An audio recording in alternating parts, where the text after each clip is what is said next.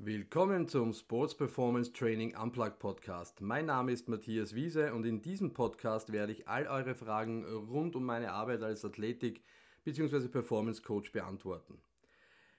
So, meine Lieben, es ist 0.30 Uhr, um mich herum schläft alles und ich habe mich in den letzten Winkel meines Hauses zurückgezogen. Also ich stehe jetzt hier quasi im Technikraum zwischen Wärmepumpe, Wasserspeicher und Waschmaschinen, weil ich niemanden aufwecken möchte und weil es mir aber ganz wichtig ist, diese Episode oder diese Folge jetzt ganz spontan aufzunehmen und zwar aus dem einzigen Grund, dass ich heute einen recht interessanten Austausch über Instagram hatte, wobei hier Austausch vielleicht ein bisschen zu viel des Guten ist. Im Prinzip ging es darum, dass ein sehr, äh, sehr geschätzter Kollege von mir, der Coach Raphael Schuler aus der Schweiz, eine Infografik zum Thema Pausensetzung im Speedtraining gepostet hat und ich eine kurze Anmerkung darunter gesetzt habe, worauf dann ein, eine, eine Antwort zurückkam, die, die ich sehr geschätzt habe oder die ich sehr schätze, weil sie auch von einem sehr, sehr kompetenten Ko Kollegen gekommen ist in diesem Feld, aber die mir wieder etwas gezeigt hat, und zwar ein, ein, eine Entwicklung in unserem Feld oder ein Zustand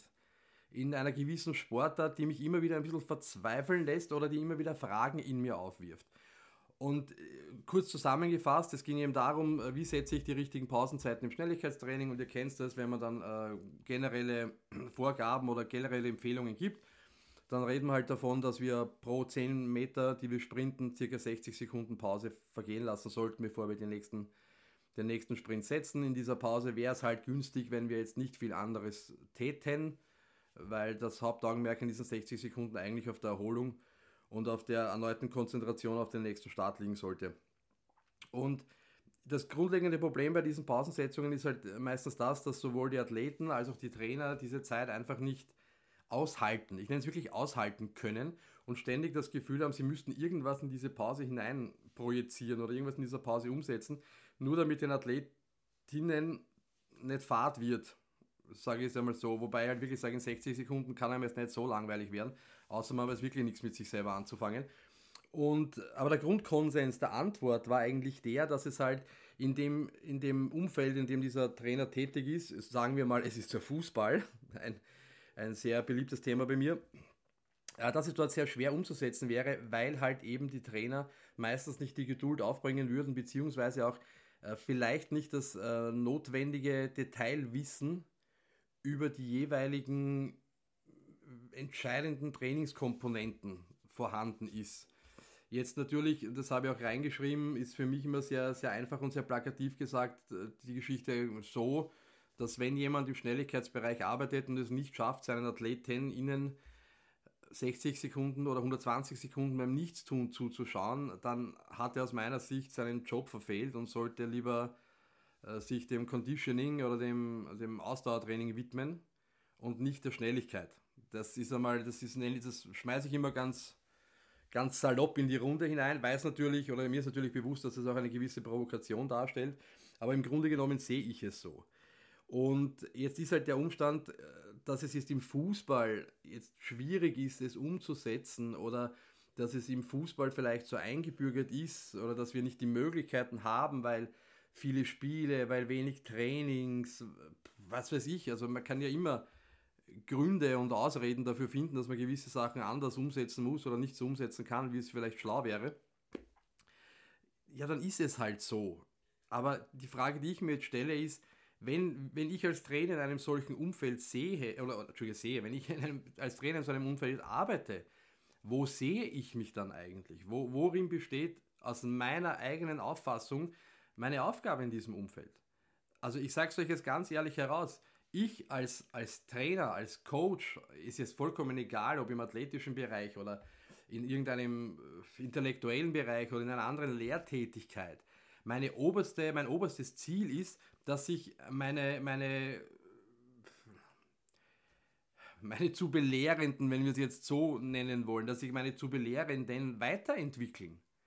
Ich möchte ein Umfeld schaffen, in dem sie sich erproben können, indem sie Neues ausprobieren können, indem sie sich entwickeln und frei entfalten können. Und wenn dieses Umfeld nicht gegeben ist, dann will ich dieses Umfeld schaffen. Ich möchte ja, ich möchte ja Grenzen aufbrechen, um neue Entwicklungsmöglichkeiten zu zeigen.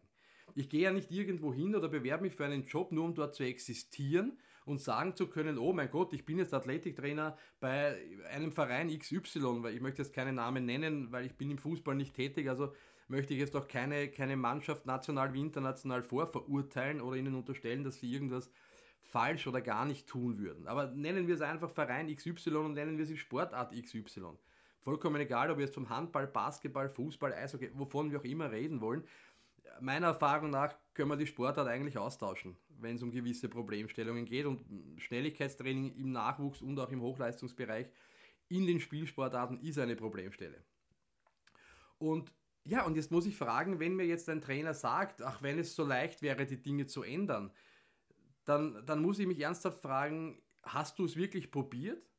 Hast du versucht, das Umfeld und sei es jetzt vom Trainer über den Athleten, die Athletinnen bis hin zum Präsidium, hast du versucht, dort Aufklärungsarbeit zu machen? Hast du versucht, unterschiedliche Arten und Weisen auszuprobieren, mit denen oder auf die, die man aufklären kann? Oder bist du einfach in diesem Job, weil du sagst, ja, ich bin Athletiktrainer, ich wäre gern im Fußball tätig, ich wäre gern bei diesem Verein tätig, mein Gott, jetzt habe ich alles erreicht. Und jetzt tue ich nichts mehr, um mir meine Finger zu verbrennen, damit ich dort vielleicht nicht wieder hochkant rausgeschmissen werde. Wenn das deine Grundeinstellung ist, dann, dann, dann verhärtet das oder das, das bestärkt nur meine, meine Meinung, dass du dann wirklich falsch, im falschen Job gelandet bist. Also das ist meine Sicht. Ich bin, ich bin dort, um etwas zu bewirken und um etwas zu verändern. Und, ich, und aus meiner Sicht gehört diese, diese Thematik des Schnelligkeitstraining gehört verändert.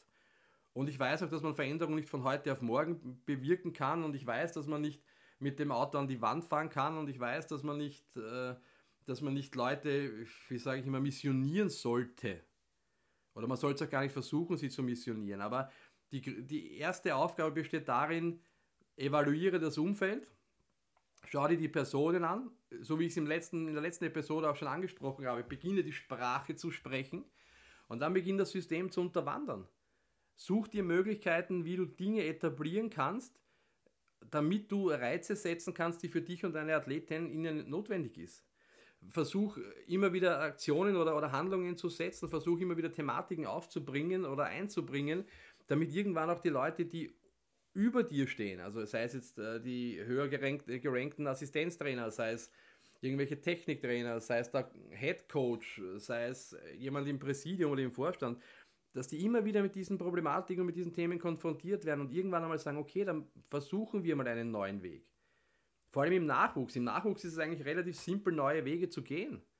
Und es kann mir auch keiner erklären, dass vor allem im Bereich des Schnelligkeitstrainings, dass es so schwer ist, das in im Umfeld XY umzusetzen. Also es tut mir jetzt leid, was ich sage. Wir, wir züchten ja im Spielsport keine Hochleistungssprinter. Ich verlange ja nicht, dass wir, bitte versteht mich jetzt nicht falsch, wenn ich jetzt falsche Positionsbezeichnungen nenne, aber ich, ich verlange nicht, dass wir in, in Flügelspieler haben, die auf einmal an der Außenlinie mit 40, 42, 43 km/h aufziehen. Erstens wäre es vollkommen sinnbefreit, zweitens, wenn es gut geht, kann er das vielleicht genau zweimal machen im Spiel und dazwischen steht er nur herum, weil er sich nicht mehr bewegen kann auf, um es etwas überspitzt zu formulieren. Und weil es wahrscheinlich kann er in dem Tempo auch im Ball gar nicht einmal verarbeiten. Also das Spielgerät, sei es jetzt ein Ball in der Hand, sei es ein Ball am Fuß, sei es ein Puck am, am Stick. Also das wäre sowieso viel zu schnell. Aber ich verlange, dass wir, dass wir Spieler haben oder Flügelspieler haben, die es durchaus auch mal auch schaffen auf 33, 34, 35, 36 km/h. Und ich bin mir sicher, mit 36 km/h gehört man wahrscheinlich international auch schon zu den schnelleren Fußballern. Und ich schwöre euch, es ist nicht schwer, einen Nachwuchsspieler dorthin gehen zu trainieren, dass er mit 18, 19 bei 34, 35, 36 km/h Tempo steht. Also das ist keine Hexerei und dafür brauche ich auch nicht das Zeitpotenzial wie in der Leichtathletik. Ganz im Gegenteil, ich brauche eine gewisse Regelmäßigkeit, ich brauche eine Frequenz, ich brauche eine gewisse Reizdichte, um eine Anpassung zu erzeugen und that's it. Und auch, auch wenn ihr es mir vielleicht nicht glaubt, ich kann diese Reize auch in einem fußballspezifischen Kontext setzen.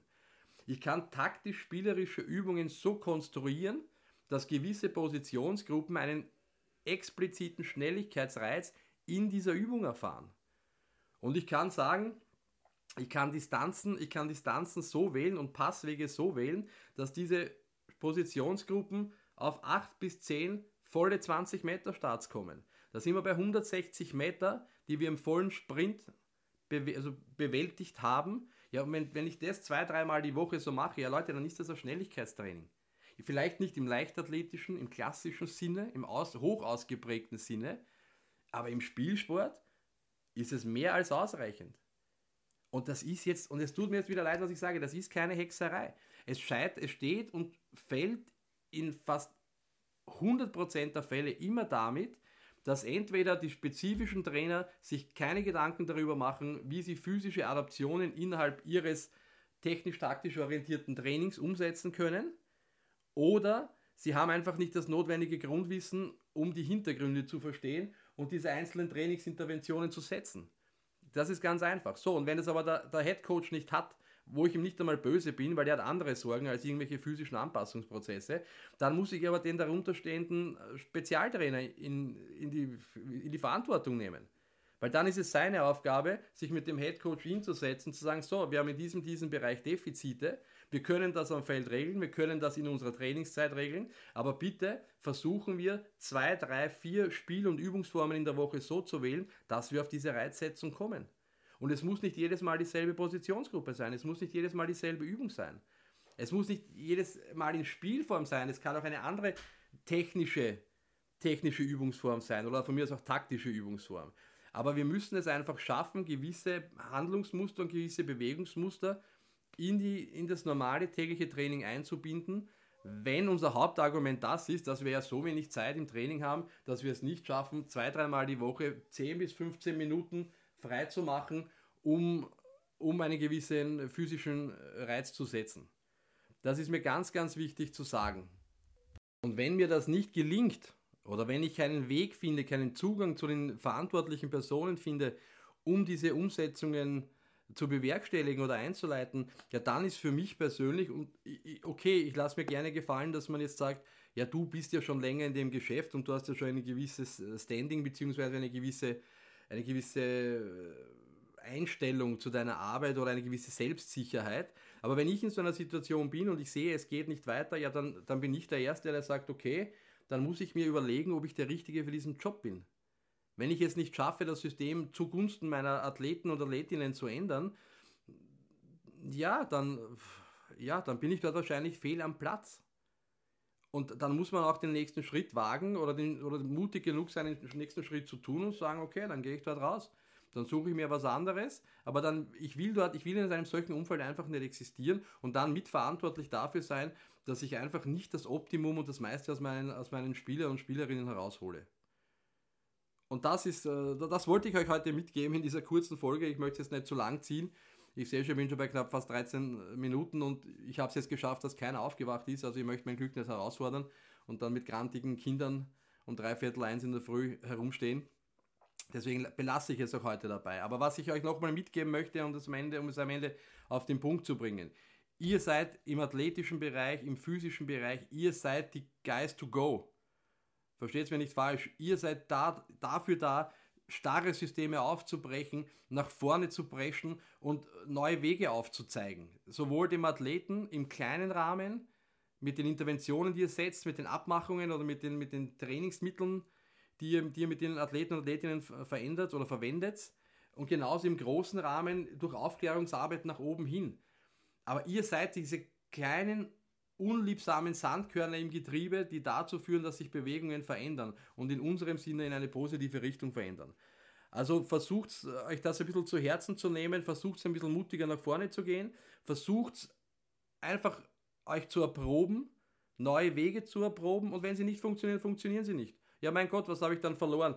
Dreimal zehn Minuten Trainingszeit. Also von 30 Minuten Trainingszeit die Woche weniger ist jetzt noch keiner degradiert worden vom Weltmeister zum Regionalliga-Kicker. Also da, das wird keinen großen Schaden oder das wird niemanden großen Schaden zufügen.